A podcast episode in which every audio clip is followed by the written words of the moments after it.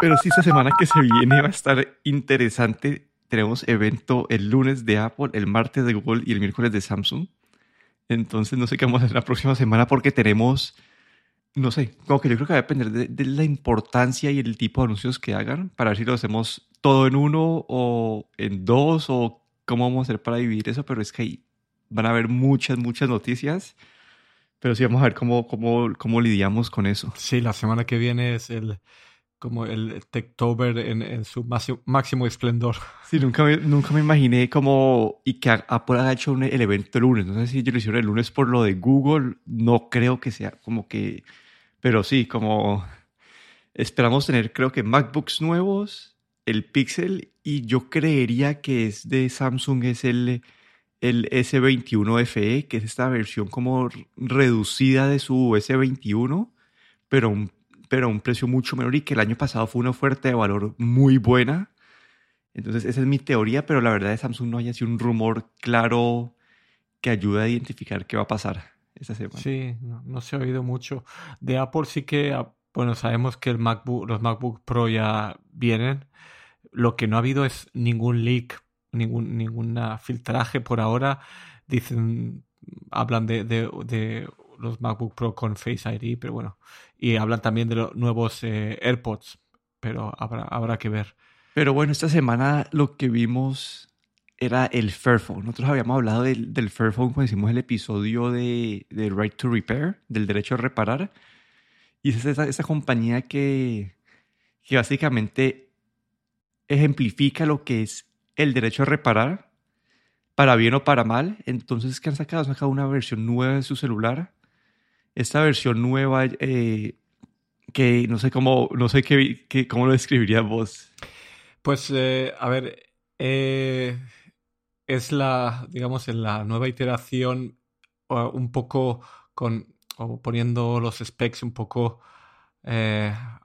más para, para este año, aunque bueno, si quieres así que entre un poco más en detalle, pues el, ese ya es la cuarta iteración, ¿no? El Fairphone 4 de esta compañía basada en Holanda, que sabemos que está bastante preocupada, ¿no? Por, por todo lo que es el...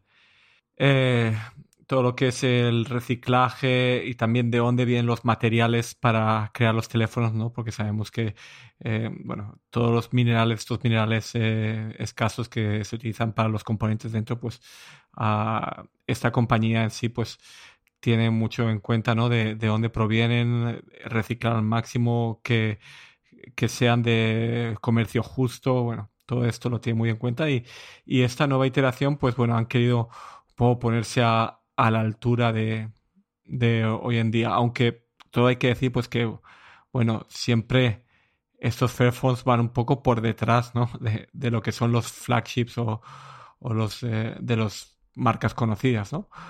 Pero yo creo que esto está más enfocado, como, hemos hablado en otros episodios, pues a un, grupo de gente que es eh, muy consciente, ¿no? Y del, medio ambiente y de lo que significa fabricar un teléfono con todos sus componentes, ¿no? Y, y, y eh, hacer este compromiso, ¿no? De no tener lo más, el, el teléfono más potente o la mejor cámara, pero eh, saber que lo que están comprando, pues, va a tener una vida bastante larga y todos los materiales que se utilizan para hacer el teléfono, pues o ya sean reciclados o ya sean de comercio justo. Sí, aquí yo quería, a ver, acá quería yo mencionar un par de cosas. Es, es uno, el precio y sus, y sus componentes. Como que este es un celular que está, bueno, lo venden creo que más, no va a ser en Estados Unidos, pero en Europa son 580 euros eh, por, el, sí, por, el, por ese celular, que por ese precio creo que que puedes conseguir celulares muy buenos. Creo que como que el iPhone 13 como que arranca como que por ese, por ese, por ese precio. Y creo que algunos de Samsung. Entonces, bueno, es un celular a un precio alto. Y en verdad los componentes son componentes mediocres. Como que la cámara no, no es buena, el, el procesador es un Snapdragon ya un poco quedado. Lo que ellos hacen es que te dan una garantía de 5 años del celular, de los componentes. Y, y, y, prometen que lo van a tratar de mantener actualizado pues lo, lo, lo, que más puedan. Pero estás comprando por este precio casi de, de, 600, de 600 euros. estás comprando un celular que ya como por specs está quedado atrás de la competencia, solamente por tener esa parte de, estás pagando por poder repararlo más fácil. Como estás pagando más para poder, uno, bueno, para, bueno, para, toda la parte de, de, como dijiste, bueno, que todo es plástico reciclado, eh, que hacen source, hacen, pues, hacen, eh, traen los materiales de, pues, de, un, de, una, de, procesos buenos, pero no sé, como que a mí, como que el hecho que lo puedas reparar vos, o que vos, acá lo que ellos dicen es que vos puedes como quitar la parte de atrás y puedes cambiar la batería vos mismo, vos podrías comprar el, el, el, el módulo de cámara si se te daña la cámara y reemplazarlo vos mismo, como que es así de fácil de, de cambiar. No es modular, como que muchas veces lo que yo pensaba con celular de estos es que lo ideal es que vos pudieras como, ah, quiero, quiero cambiar la cámara, tengo el modelo 2015 y quiero cambiar, cambiarle la cámara a la del modelo 2020. No, es como simplemente que puedes reemplazar las partes que se dañan, las puedes reemplazar fácilmente. Pero no sé, yo no le, yo no sé, no sé qué pensar. Sí. La verdad es que no tienes razón que, bueno, eh, sobre todo esto va para un mercado así mm, de gente que, que ponen, por, digamos, la ecología por encima de todo, ¿no? Porque, como tú dices, realmente no es que puedas actualizar el teléfono, sino que lo puedes reparar, ¿no? Eh, por ejemplo, el, incluso el Fairphone, el modelo 2, hasta seis años después puedes comprar todavía repuestos, ¿no? pero son repuestos de lo mismo. Entonces, pues eso mm, te hace un poco pensar, ¿no? Sobre todo a una persona que le interesa la tecnología, mm, básicamente, pues mm, ese teléfono no está dirigido para ellos, no está dirigido para esa gente pues que, que, que no le interesa tanto la tecnología y que básicamente lo que le interesa es la ecología, digamos, de alguna manera. Y tienes, pues, eh, como hemos, pues, cinco años de garantía, eh, piezas de, de reparación que van a estar disponibles durante estos cinco años y como he comentado, pues, incluso más adelante. Eh, la cámara, bueno, pues, ya sabemos que no, es muy buena por lo que hemos leído en algunas reviews, pues es, así, así, digamos, no, no es de lo mejor. Eh, luego la pantalla tampoco es una pantalla OLED, es una pantalla LCD, tampoco es lo último. El procesador es una Snapdragon 750G, que tampoco es que sea de lo más potente que hay. Digamos que mm, es un teléfono... Mm, de clase media, incluso baja, pero un poco caro para lo que es. Y lo que estamos pagando es esa parte de, la ecología. Pero bueno, eh, yo creo que hay un mercado para, para ese tipo de teléfonos. No es un mercado mayoritario, desde luego. Y no sería el teléfono, por ejemplo, que yo comprase. Sí, no, y eso es lo que yo te decía cuando hicimos el, el episodio este de Right to Repair, derecho a reparar, es que existen esos teléfonos que, que, la, que vos tenés el derecho a agarrar, pero la gente no lo compra. Y es que los trade-offs que tienen que hacer para hacer un celular de esos son demasiado grandes. Y yo me pongo a pensar como, listo, yo el mundo Android no, nunca tengo un celular más de año y medio, entonces no sé cómo la, la, la durabilidad. Pero si me pongo a pensar en un, en un iPhone, yo le regalé a mi mamá mi iPhone 7, que es del 2016, creo que es el, el iPhone 7 ya lleva cinco años, todavía funciona. Sí, me tocó pagarle a, Apple para que cambiara la batería. Tengo que pagar 50 dólares, pero es un celular que, que pagas básicamente el precio de entrada era el mismo que este por specs de, cuando lo compras, specs de última tecnología y que ha durado lo mismo que dice que va a durar este. Entonces, ahí yo creo que yo me pongo a preguntar, listo, ¿qué es mejor? ¿Comprarte dos, unos celulares Android, no sé, unos Xiaomi de, de 400, 500 eh, dólares o euros que tal vez no te duren lo, mismo que este, pero que te va a dar más por, no sé, como que, como decimos, que la parte ecológica tiene que ser como tu factor número uno para poder justificar un tipo, esa compra.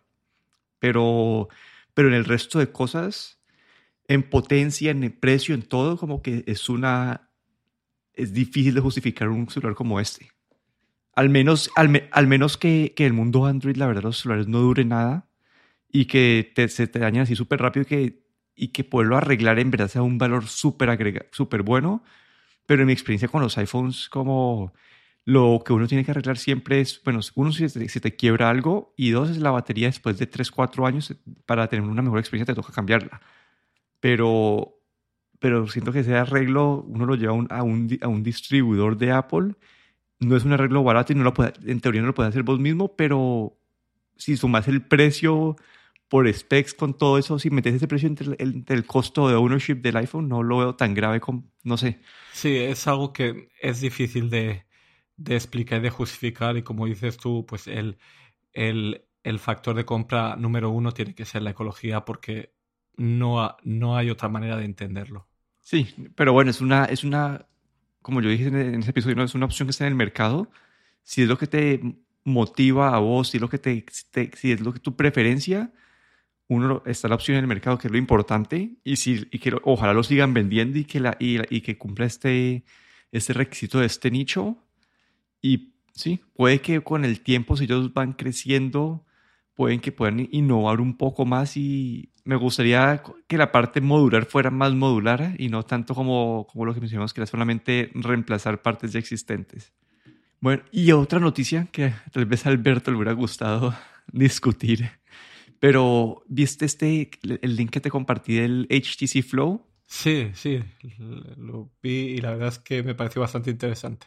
Sí, como acá el, esto es un, bueno, para describirlo es un, unas gafas de realidad virtual de HTC, cuestan 500 dólares y pesan menos de 200 gramos, es decir, menos, pesan menos que el, que el iPhone nuevo. Obviamente esto es un, un, eh, bueno, depende de estar conectado a, a alguna fuente de energía y, y no sé cómo que está, es una, una, una, cosa de realidad virtual reducida, no tiene los mejores specs, las pantallas, los, las pantallas en los ojos no son los mejores, pero son súper portables, como que las puedes meter en un sobrecito y básicamente llevarlas al avión.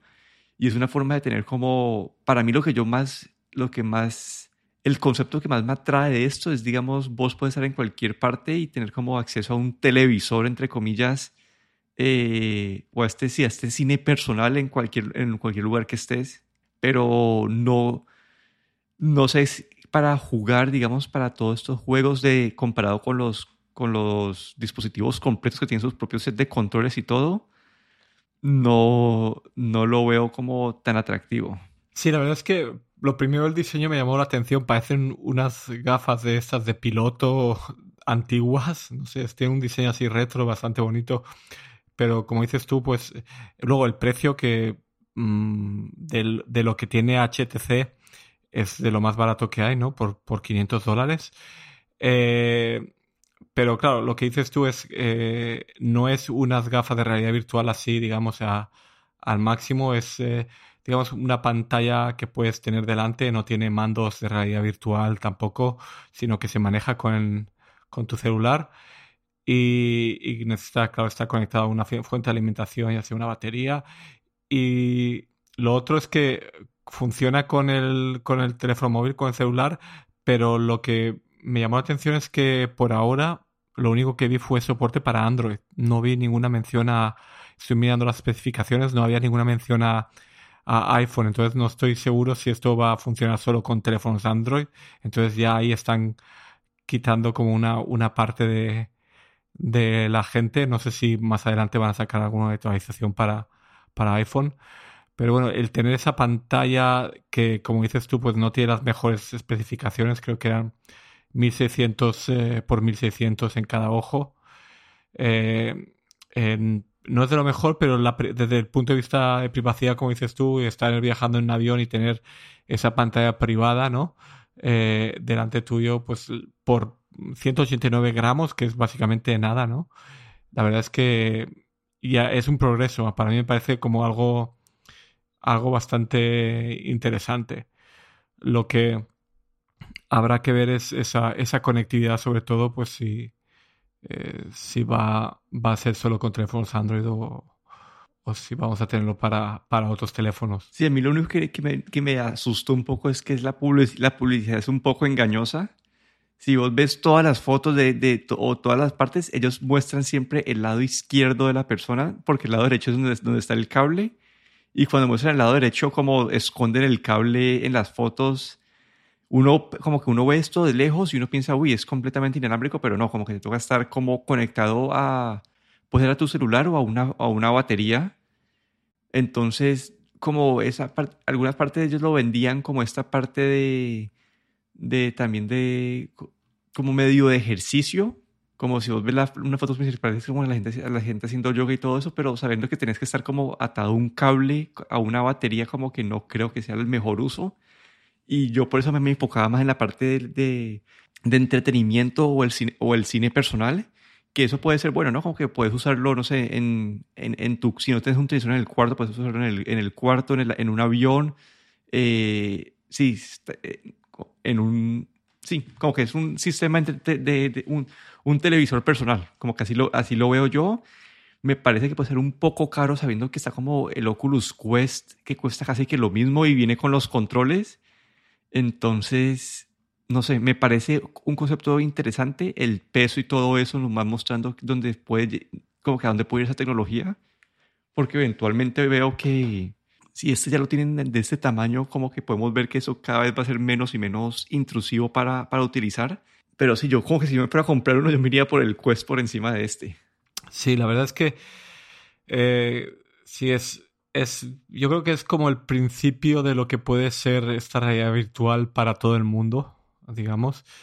Pero, como dices tú, por ejemplo, está más enfocado en, en esta parte de, digamos, de meditación, porque todo lo que supone movimiento, como dices tú, depende de un cable, entonces no, no es tan bueno. Eh, pero para, sí para hacer meditación te pones las gafas y te, te transporta a, a, cualquier lugar, ¿no? Para, para relajarte, pero todavía, no sé, no, no tiene no tiene mucho tanto, tantos usos todavía. Luego hay que decir también, por ejemplo, que lo que he leído mucho de, quejas es que, por ejemplo, las aplicaciones como podría ser Netflix o en, este tipo de gafas virtuales eh, el Netflix está reducido, tiene una resolución de creo 480p o 720p, es decir, muy poca resolución, ¿no? Es como si quieres utilizar estas gafas para ver Netflix, pues vas a tener que ver Netflix eh, con una muy mala resolución, ¿no? Entonces como todavía está un poco, le falta un poco, eh, un, no sé, progresar un poco más. Todavía está un poco verde, diría yo. Sí, me gustado escuchar a, Alberto ver qué hubiera dicho al respecto, ya que él está mucho más metido en este mundo, pero, pero sí, me parece, a, mí lo que, más me, lo, que, lo, que, lo que más me interesó fue saber que ya hay dispositivos de este tamaño, que ya existen, y, pero sí, como que yo, yo igual si me fuera a comprar uno me iría por el Quest. Sí. Otra cosa es que acabo de ver las especificaciones y no tiene soporte para el iPhone al menos al momento, en este momento. Así es que pues ya están como dejando la mitad del, de la gente sin, sin este acceso. Pero bueno, a lo mejor más adelante saca una actualización o, una nueva versión. Estoy, ¿Y viste lo del tablet de Nokia? Sí, la verdad es que me, pareció interesante, ¿no? El Nokia vuelve otra vez eh, con los tablets, un tablet mm, de 250 dólares, el Nokia T20 que mm, lo que veo yo sobre todo está destinado para, mm, yo diría más para estudiantes, para... Hemos visto que durante la pandemia pues mucha gente ha tenido que, muchas escuelas han tenido que dar, eh, eh, los niños han tenido que estar desde casa, ¿no? Atendiendo a la escuela vía Zoom o vía otras, otras uh, aplicaciones y este tablet, pues no sé si llega un poco tarde para todo esto, pero bueno, es, es una respuesta también a esto. 250 dólares en Estados Unidos, eh, con una pantalla de 10 pulgadas. Eh, tiene una cámara que, en este caso, la, la, cámara delantera la tiene centrada en medio del, de la pantalla. Cuando pones la pantalla en modo horizontal, tiene la cámara centrada. No es como el, el, el, el, iPad, por ejemplo, cuando lo pones en modo horizontal, la cámara la tienes al lado, ¿no? Y siempre es un poco, se ve un poco rara la imagen, ¿no? El que no estés mirando a la cámara, sino que porque la cámara está al lado, ¿no? Y este, ese tablet pues tiene la cámara ahí centrada. Y yo creo que lo más interesante sobre todo es el precio, ¿no? Son 250 dólares. Eh, hoy en día, pues por 250 dólares eh, tenemos eh, el iPad, el nuevo iPad de el más barato creo que son 299 dólares, ¿no? Y esto baja un poco más el precio todavía. Eh, tienes una, mm, bueno, 64 gigas de memoria que vienen de básico una batería de, 800, de 8200 mAh que te permiten hasta 15 horas navegando por internet, 7 horas de, de conferencia, videollamadas y 10 horas para ver, ver eh, películas, eh, eh, carga rápida de 15 vatios, una pantalla, digamos, 1200 x 2000, no es una pantalla de lo mejor, con una cámara, un webcam de 5 megapíxeles. Yo creo que todo esto, bueno, está hecho para, para este tipo, para, digamos, niños o gente, incluso gente mayor, diría yo, que no están tan interesados en, estas cosas. Y ofrece una experiencia, digamos, básica eh, de Android, con Android sin ninguna capa extra, Android puro, básicamente, y a un precio muy competitivo. Sí, a mí lo que me gustaría ver aquí, bueno, el diseño se ve un diseño moderno, los, los bordes son delgados, y como dijiste vos, es, una, es un tablet Android que le trata de competir a este iPad de, de entrada. Uno, te toca ver el procesamiento, a ver qué tan bueno es. Pero, ¿sabes? También me recuerda mucho al Amazon Fire HD 10. Y creo que acá estoy comparando y son como pesan exactamente lo mismo. Tienen una pantalla de un tamaño similar, la resolución es similar. Y me gustaría saber cómo, cómo se comparan estos, estos dos dispositivos y porque el, el, Fire, el, el, el, de Amazon te cuesta como que casi que 100 euros menos. Entonces. Claro, el de Amazon, lo que estás. Eh, una vez te estás metiendo en el ecosistema de Amazon, claro, ellos lo que. Yo creo que Amazon lo que le, conviene es que tú entres en tu ecosistema, por eso ese precio tan competitivo. Pero sí, la verdad es que es un, un tablet muy básico, pero bueno, estás libre, es un Android con Android, una experiencia pura de Android que no tienes eh, ninguna capa encima. Si buscas algo así, pues yo creo que es una buena opción. Sí, me ha parecido interesante. Quiero esperar las reseñas y el diseño, pues, bastante bonito y no te atrapa, digamos, con los de, con los de Amazon que, te, te, atrapa en su propia tienda y todo eso. Y para poder instalar aplicaciones que están en la tienda de, Amazon es, es un problema, como para, para de Google Play. Entonces, desde ese punto de vista, creo, me gusta más el diseño, también me gusta más el de, el de, también me gusta más el diseño del de, del de Nokia. Ahí tocará ver cómo, cómo se comparan a, sí, a, la competencia para ver, ah, bueno, es que acá estoy, acá estoy comparando, digamos, el, el Fire HD 10 Plus que se compara un poquito, un poquito mejor, sin ads, te cuesta 200 dólares contra los 250. Entonces están ahí medio cerquita compitiendo en la misma área, sino que los, los besos del de, del de Nokia son más pequeños. Entonces, no sé, sí, viendo ya el precio completo de la parte de los ads, el Nokia se ve como una opción bastante buena para un tablet relativamente barato en el mundo Android. Pero bueno, como que creo que eso ha sido las noticias por esta semana, ¿no? Sí, yo creo que ahí esto es lo único así que ha habido interesante, ¿no? Habrá que esperar la semana que viene, ahí sí que va a venir. Sí, la semana que viene no tengo ni idea, que no, no sé. Habrá que empezar por algo. no, pues yo, yo sé que yo sé por dónde vamos a empezar nosotros. Yo sé que por dónde vamos a empezar. Y la pregunta es qué tanto van a anunciar Apple el lunes y, y dependiendo de eso, si, si vemos que solamente, solamente es el anuncio de los de dos MacBooks, como puede que que nos dé tiempo de juntar varios eventos en uno solo. Pero bueno, eso es todo por hoy. Aquí me despido, Nel Dornsoro. Y aquí me despido yo, Guillermo Ferrero.